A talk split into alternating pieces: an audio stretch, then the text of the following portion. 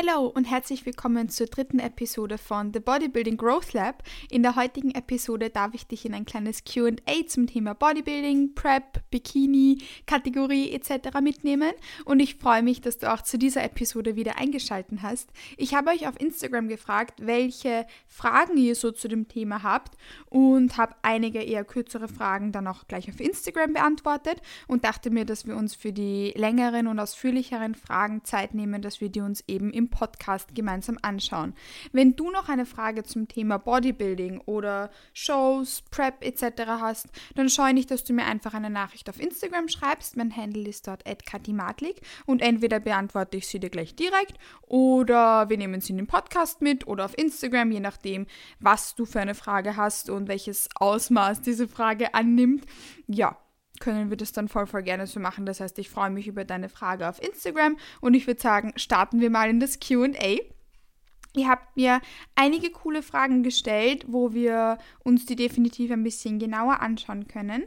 Eine Frage war beispielsweise, welche Regeln gibt es in meiner Klasse? Also grundsätzlich, wie ihr wisst, starte ich in der Bikini-Klasse und alles, was ich euch jetzt so erzählen werde, betrifft die NPC.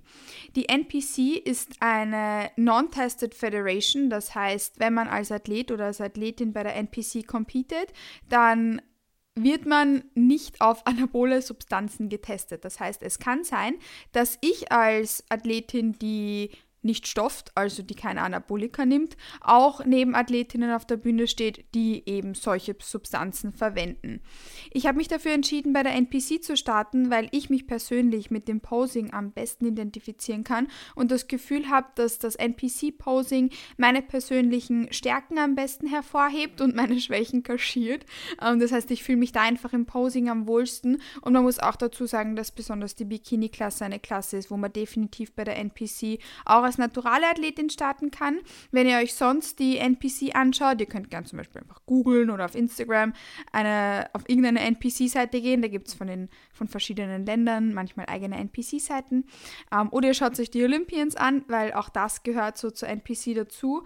Ähm, wie ich jetzt schon gesagt habe, besonders Bikini kann man noch machen als naturale Athletin oder als naturaler Athlet, aber Athlet, okay, in der Bikini-Klasse sind nur Frauen, aber You get me. Wir bemühen uns ums Gendern und ums Inkludieren aller Personen. Deshalb werde ich auch einfach weiter gendern, auch wenn es vielleicht manchmal nicht so gut passt. Ähm, was ich damit auf jeden Fall eben sagen möchte, ist, dass alles, was über die Bikini-Kategorie hinausgeht, dass man dann schon einen größeren Unterschied zwischen naturalen Athleten, Athletinnen und ähm, nicht-naturalen sieht. Aber wie gesagt, besonders in der Bikini-Klasse das noch voll machbar ist und ich mich deshalb eben für die NPC entschieden habe. Es kann natürlich sein, dass ich neben Athletinnen auf der Bühne stehe, die ähm, Substanzen verwenden verwenden und danach helfen, aber dessen bin ich mir bewusst und wenn man da mit den richtigen Erwartungen reingeht, passt das auch voll. Das heißt, nur so als kurze Erklärung, was wir da ansprechen werden, betrifft die NPC. Ähm, Sachen wie, wenn wir dann zu anderen Fragen kommen, wie beispielsweise wie ein Showday ausschaut, was wir uns dann, was ich später noch beantworten werde. Das ist natürlich so etwas Pauschales, was auf die meisten Federations ähm, abzugleichen ist. Denn ein Showday ist ein Showday und das ist ja verbandsunabhängig, aber generell, wenn wir jetzt beispielsweise die Regeln anschauen, dann gilt das für die NPC ähm, und nicht für andere Federations. Einfach nur, damit wir das da kurz dazu gesagt haben und ihr jetzt auch gleich wisst, warum ich bei der NPC mitmache und was die NPC so ist und was der Unterschied zwischen der NPC und anderen Verbänden ist. Also grundsätzlich wurde ich eben nach den Regeln in meiner Klasse gefragt, in der NPC Bikini Klasse. Und da gibt es ein paar Regeln, die zu berücksichtigen sind, wenn, wenn wir uns da eben NPC Bikini anschauen. Also wenn wir uns kurz anschauen, was für Bekleidung und Accessoires wir in einer NPC Bikini Show mitnehmen, ähm, ist es insofern wichtig, dass man weiß, dass ähm, ein Bikini zu tragen ist der sollte ähm, genug Coverage am Glut haben, das heißt, der darf nicht allzu knapp sein, man sollte keine Tanga tragen, ähm, aber ganz genaue Regeln, wie der Bikini ausschauen muss, gibt es nicht. Das Unterteil muss V-förmig sein.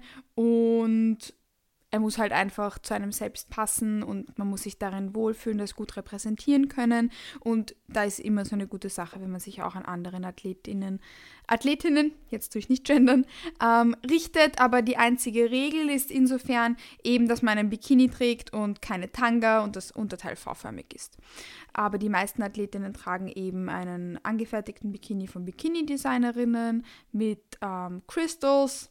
Mein Bikini hat noch Swarovski Crystals gehabt aber es kann auch ein Bikini aus unter Anführungszeichen einer Massenproduktion sein. Das heißt, es muss jetzt nicht so ein individuell gefertigter Bikini sein, aber wie gesagt, ähm, auch das fließt dann in die Gesamtpräsentation, in die Gesamtbewertung mit ein. Also, es muss ein Bikini getragen werden. Außerdem müssen die Athletinnen Heels tragen, High Heels und dürfen Schmuck tragen, wobei die NPC da auch ein bisschen vorgibt, dass man beispielsweise keinen Haarschmuck ähm, tragen darf. Das heißt, meistens tragen die Athletinnen Armbänder, die auch gut zu den Konnektoren auf dem Bikini passen, also so Glitzerarmbänder und ähm, Ohrringe und Ohrringe. Das ist der, der meistgesehene Schmuck. Wie gesagt, die NPC gibt dann auch vor, dass man beispielsweise keinen Haarschmuck tragen soll. Und außerdem, wenn man das als Regel sehen möchte, gibt die NPC dann auch vor, wo wir die Startnummern ähm, befestigen müssen. Das ist meistens auf der linken Seite, aber beispielsweise bei uns haben sie auch dann kurz die Startnummern umgedreht gehabt. Also das sind so, so die wichtigsten Sachen. Bikini tragen, Absatzschuhe tragen, man darf Schmuck tragen, aber wie gesagt, der ist auch ist nicht verpflichtend und die Startnummer muss getragen werden. Außerdem, wenn man dann das auch als Regel bezeichnen möchte, ist es wichtig dazu zu sagen, dass man bei der NPC einen iWalk herzeigt. Das heißt, ähm, dass die Athletinnen sich so präsentieren, als dass sie einen iWalk machen. Das heißt, dass die Athletin in den Bühnenmittelpunkt geht, dort die Frontpose einnimmt, beziehungsweise Frontansicht, äh, dann auch die Backpose einnimmt und dann wieder in den Bühnenhintergrund geschickt wird. Das heißt, dass man nur gerade nach vorne geht, in so einer, in einem I-Vor, in einer I-Form, weil bei anderen Verbänden ähm, kann auch ein, ein T-Walk hergezeigt werden. Das heißt, dass man da dann sozusagen ein T auf der Bühne geht. Bei der NPC geht man eben nur dieses I, wenn man das eben als Regel sehen möchte. Außerdem gibt es dann auch Vergleiche zwischen den Athletinnen. Ähm, die werden auch showabhängig eben abgehalten wenn man das auch als Regel sehen möchte. Und dann gibt es natürlich auch bestimmte Wertungskriterien für die Bikini-Kategorie. In der Bikini-Kategorie wollen die Judges erstens die Front- und die Backpose sehen. Wenn du dir unsicher bist, wie das ausschaut, dann kannst du gerne bei meinem Instagram vorbeischauen. Ähm, da siehst du die Front- und die Backpose auf meinen Check-in-Bildern und auf den Showday-Bildern. Ähm, das heißt, genauso wie ich sie auch einnehme, sollen die Posen eingenommen werden. Das heißt, dass man einmal so eine seitliche Frontpose, die dann Frontpose bezeichnet wird, herzeigt und die Backpose. Das sind die einzigen zwei Posen, die in der Bikini-Kategorie hergezeigt werden. In den Posen möchten die Judges sehen, dass die Athletinnen runde, schöne Schultern haben, einen conditioned ähm, Core, das heißt, dass die Bauchmuskulatur, die Bauchmuskulatur muss nicht sichtbar sein, aber der, der, die Bauchpartie muss conditioned sein. Und außerdem wollen die Judges auch eine, also volle runde Glutes und eine leichte Separation zwischen Hamstrings und Glutes sehen, wobei Bikini-Athletinnen nicht so extrem trocken und extrem lean sein sollen, sondern wie gesagt einfach conditioned und da eine leichte Separation erkennbar sein sollen. Ähm, aber wie gesagt, nicht extrem lean oder extrem trocken. Das heißt, du hörst raus, Glutes Hamstrings und Delts spielen in der Bikini-Kategorie eine wichtige Rolle und außerdem soll natürlich auch der Latissimus gut zur Geltung ko kommen, weil man den in der Frontpose herzeigt. Auch die Quads spielen eine gewisse Rolle und besonders auch die Rear Delts in der Backpose. Das heißt, es, es wird generell so eine, so eine Hourglass-Silhouette gesucht, die man durch Lat, Glutes etc. Ähm, gut zur Geltung bringt und gut ja, einfach herzeigen kann. Das heißt, das sind so die Regeln unter Anführungszeichen in der Bikini-Kategorie. Ich hoffe, dass ich euch da jetzt ein gutes Bild darüber geben konnte ähm, und habe damit jetzt eigentlich schon mehrere Fragen beantwortet, weil die Fragen eben waren, welche Regeln es in meiner Klasse gibt und was Bikini generell so ist und was NPC bzw. was ich halt da so mache und warum wir genau diese zwei Posen herzeigen. Ähm, ich hoffe, es ist okay, dass ich die Fragen jetzt nicht einfach so runterratter und vorlese, sondern generell darauf eingehe. Ich werde sie dann aber in die, in die Podcast-Beschreibung packen, damit ihr auch gut wisst, bei welcher Frage wir gerade sind. Ähm, wenn wir schon bei Bikini und Show etc. sind, war auch eine weitere Frage, wie so ein Showday ausschaut und ja, wie das so, so der Ablauf eines Showdays ist. Also grundsätzlich, ähm, wenn du dir meine Showday-Bilder anschaust, wirst du sehen, dass ich getannt bin. Das heißt, das Tanning spielt beim Showday eine wichtige Rolle. Das findet entweder am Tag davor oder noch am Showday statt und selbiges gilt auch für die Registrierung. Die findet auch entweder am Showday oder am Tag davor statt und auch ein und Anführungszeichen Equipment-Check, wo zum Beispiel jetzt nachgeschaut wird, ob das Bikini-Unterteil eh nicht viel zu kurz ist, ob man jetzt eh keine Tanga anhat und man bekommt auch seine Competitor-Number, die man dann eben, wie ich schon gesagt habe, dann am Höschen befestigt. Das heißt, Tanning und Registrierung sind showabhängig entweder am Tag davor oder am selben Tag.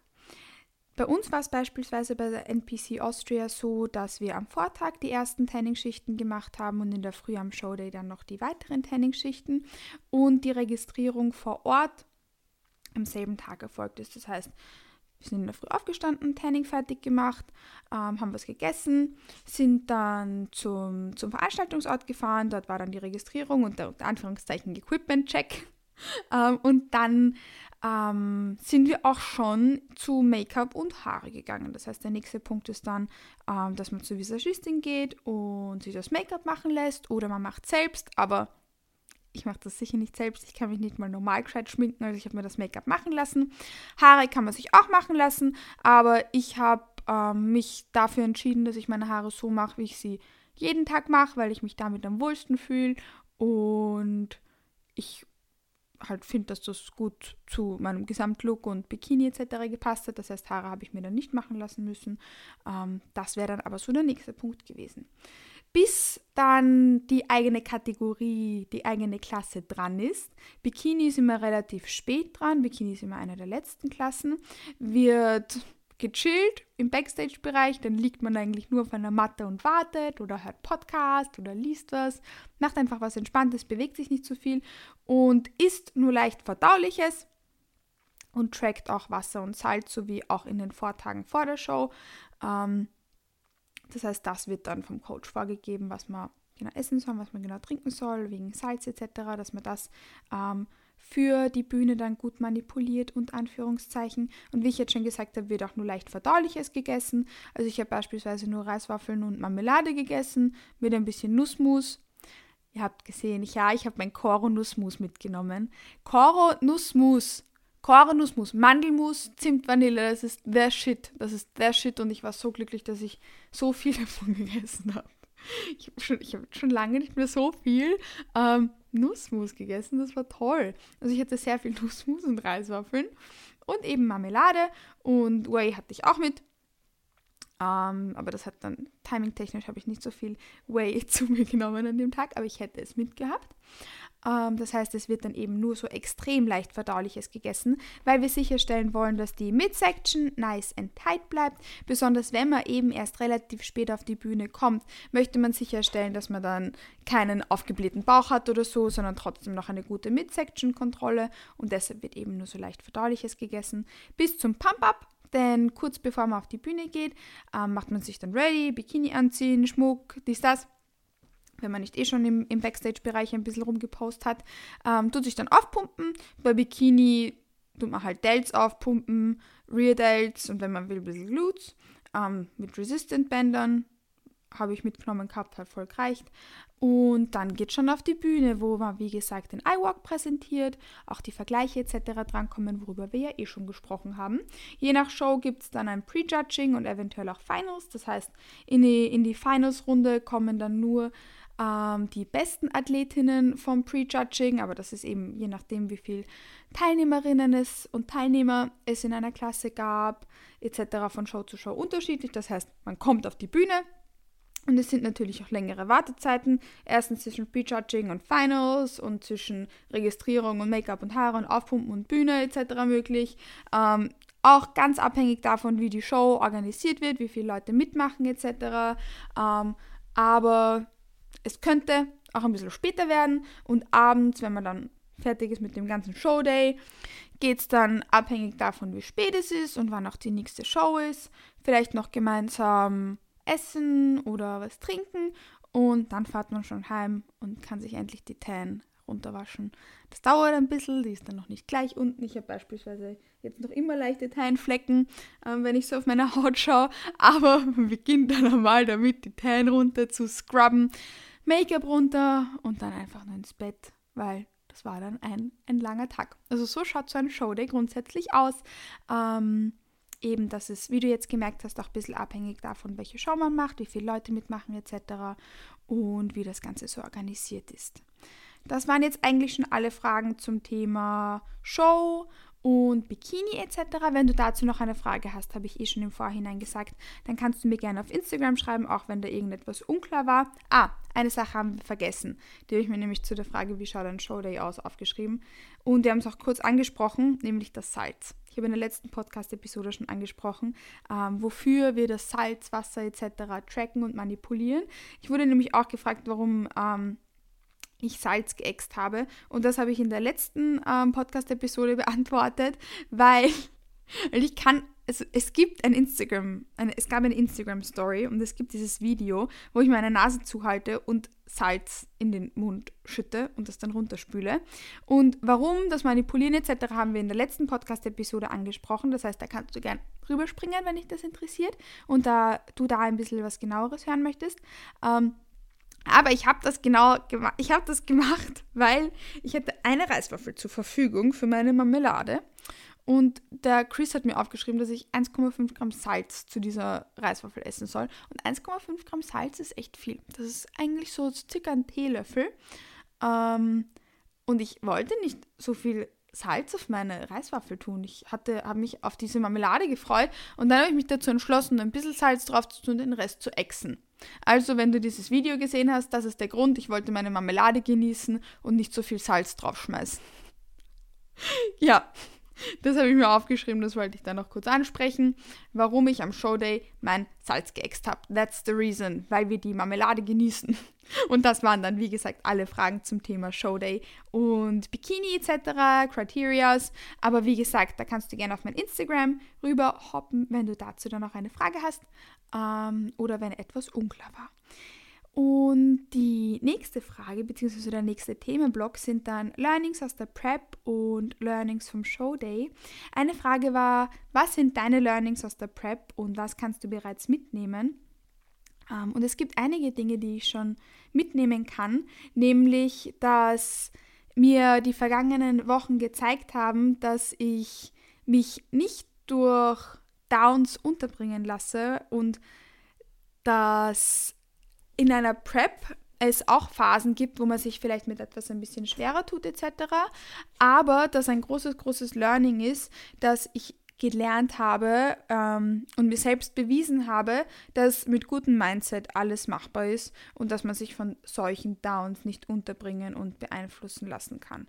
Was ich auch gelernt habe, ist, dass ich auf nichts verzichten muss und dass mir das gut tut, wenn ich weiß, dass ich keine Verzichte habe und mich wie gesagt, auch auf nichts verzichten muss, sondern dass für mich eine bewusste Entscheidung ist, welchen Weg ich gehe und was ich tue.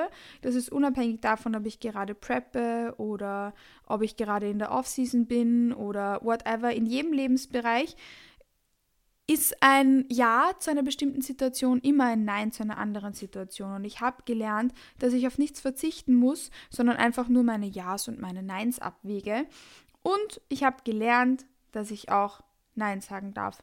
Dass wenn mich etwas stresst oder wenn mir etwas zu viel ist, ähm, dass ich definitiv Nein sagen darf. Das ist etwas, was ich gelernt habe in dieser Prep, weil ich das davor nicht gut konnte.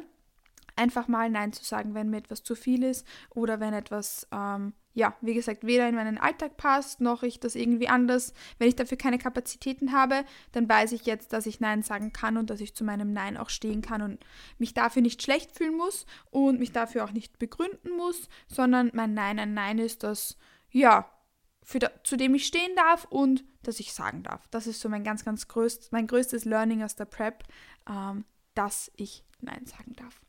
Und generell ein, ein anderes, kein, kein Learning, sondern etwas, was ich ähm, generell in der Prep gemacht habe und was ich auch für die Zukunft mitnehmen möchte, ist, dass ich mir nicht so viel Gedanken machen muss und dass, wenn ich etwas eher nebenbei herlaufen lasse, anstatt es zu zerdenken und zu meinem Lebensmittelpunkt zu machen, es viel, viel leichter und viel, viel besser funktioniert. Das heißt, das ist etwas, was ich bewusst gemacht habe, ähm, aber irgendwie auch ein Learning. Also nicht so viel Gedanken machen, nebenbei herlaufen lassen und Dinge nicht sofort zum Lebensmittelpunkt zu machen. Das ist etwas, was ich, wie gesagt, seit zwei Jahren circa bewusst mache, aber was trotzdem irgendwie auch ein Learning ist, weil mir die Zeit in die letzten paar Wochen ähm, Prep, generell die Prep gezeigt hat, dass das ähm, wichtig ist und dass das gut ist. Also es ist irgendwie etwas, was ich schon gemacht habe, aber irgendwie auch ein Learning. Und dann kommen wir auch schon zur nächsten Frage was einhergeht mit der Frage, die ich gerade beantwortet habe. Eigentlich bin ich da eh gerade ein bisschen rumgesprungen. Nämlich, worauf bist du besonders stolz bei deiner Leistung in Wales und generell in der Prep bis jetzt? Also generell in der Prep bin ich stolz darauf, dass ich auch meine privaten Downs so gut gemeistert habe und dass meine Prep nicht beeinflusst hat. Das heißt, dass ich nicht zugelassen habe, dass Dinge, die ich nicht kontrollieren kann, mich beeinflussen das heißt, dass ich da diesen Einfluss von nicht kontrollierbarem auch wirklich nicht zugelassen habe. Das ist leichter gesagt als getan und wir wissen, dass wir Dinge, die wir nicht kontrollieren können, nicht kontrollieren können und dass die uns auch nicht beeinflussen dürfen. Aber dass man das dann auch wirklich so umsetzt, ist eine andere Sache. Ähm, und das habe ich geschafft in der ganzen Prep und darauf bin ich stolz. Und das ist etwas, wo ich ja generell so ein, so ein großer Punkt, wo, wo ich einfach stolz bin, dass ich das in meiner Prep so umsetzen konnte, weil das besonders mit geringeren Kapazitäten in anderen Lebensbereichen durch die Prep dann manchmal auch gar nicht so leicht ist. Also darauf bin ich stolz und dass ich mich trotz Covid nicht habe unterkriegen lassen, das gehört so in dieselbe Kategorie, so ein kleines Down, dass ich mir darüber gar keinen Kopf gemacht habe, sondern einfach weiter Boxen getickt und da irgendwie gar nichts in Frage gestellt habe oder so, sondern einfach weitergemacht habe. Und ich glaube, damit habe ich auch meinen Coach ein bisschen verwundert, dass ich einfach weitergemacht habe, mir keine Gedanken darüber gemacht habe, sondern just kept ticking my boxes und mich dadurch nicht beeinflussen habe lassen und da jetzt nicht den Teufel an die Wand gemalt habe, sondern einfach, okay, ich habe das und das daheim, ich mache meine Steps am Laufband. Ich hatte Gott sei Dank mein Laufband, worüber ich sehr, sehr dankbar bin. Das war die beste Investition ever.